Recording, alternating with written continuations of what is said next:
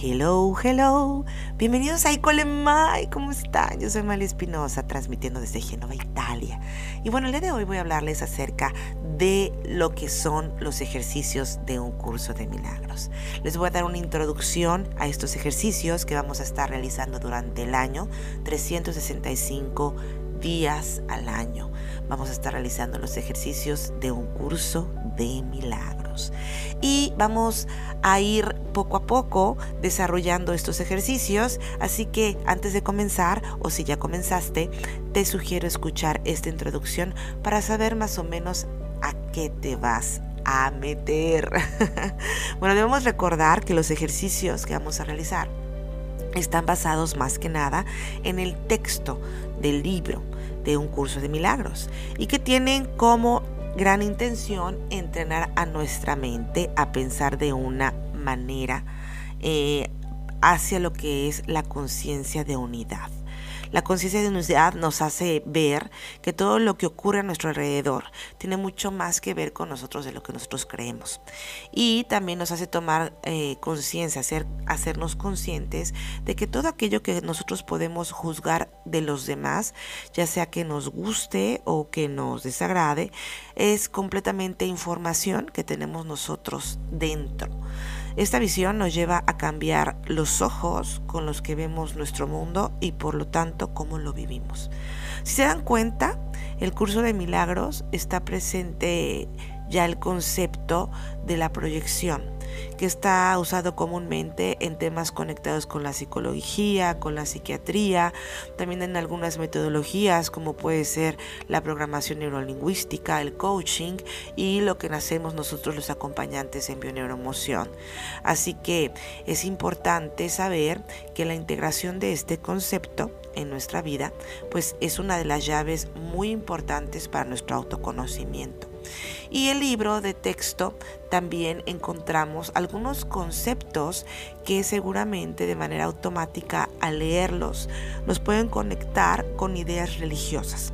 Por eso es importante que aclaremos desde un principio que el libro no habla de ninguna religión, pero sí habla acerca de temas que tienen que ver con la espiritualidad y con la existencia de una fuerza creadora. Ahora, eh, cada día el libro nos propone un ejercicio, como les decía anteriormente. Es un ejercicio diferente, a pesar de que pueden ser, sobre todo al principio, los primeros tres, muy similares entre ellos. Cada ejercicio está pensado para irnos acompañando en lo que sería nuestra toma de conciencia y cambiar nuestra perspectiva.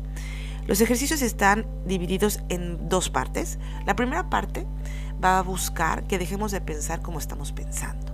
Y la segunda parte está buscando que nosotros adquiramos una percepción verdadera, según los conceptos de lo que marca el libro de texto. Los ejercicios son muy sencillos, pueden ser realizados en cualquier lugar, requieren poco tiempo, no se necesita ningún tipo de preparación. Son exactamente 365 ejercicios como los días del año.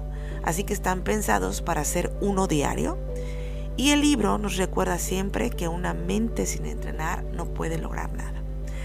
Hay algunas cosas que sí nos pide el curso, que eh, una es que se practiquen con gran precisión los ejercicios y pide eh, que nos aseguremos de no decidir por nosotros mismos, de no decidir por nuestra cuenta. ¿Qué quiere decir? Pues que no decidamos a qué aplicamos los ejercicios y a qué no. Entonces, ciertamente, constantemente el libro nos está pidiendo a no excluir.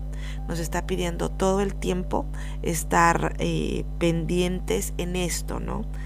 Para que este concepto de unidad, este concepto avaita de no dualidad, pues lo vayamos integrando en nuestra vida.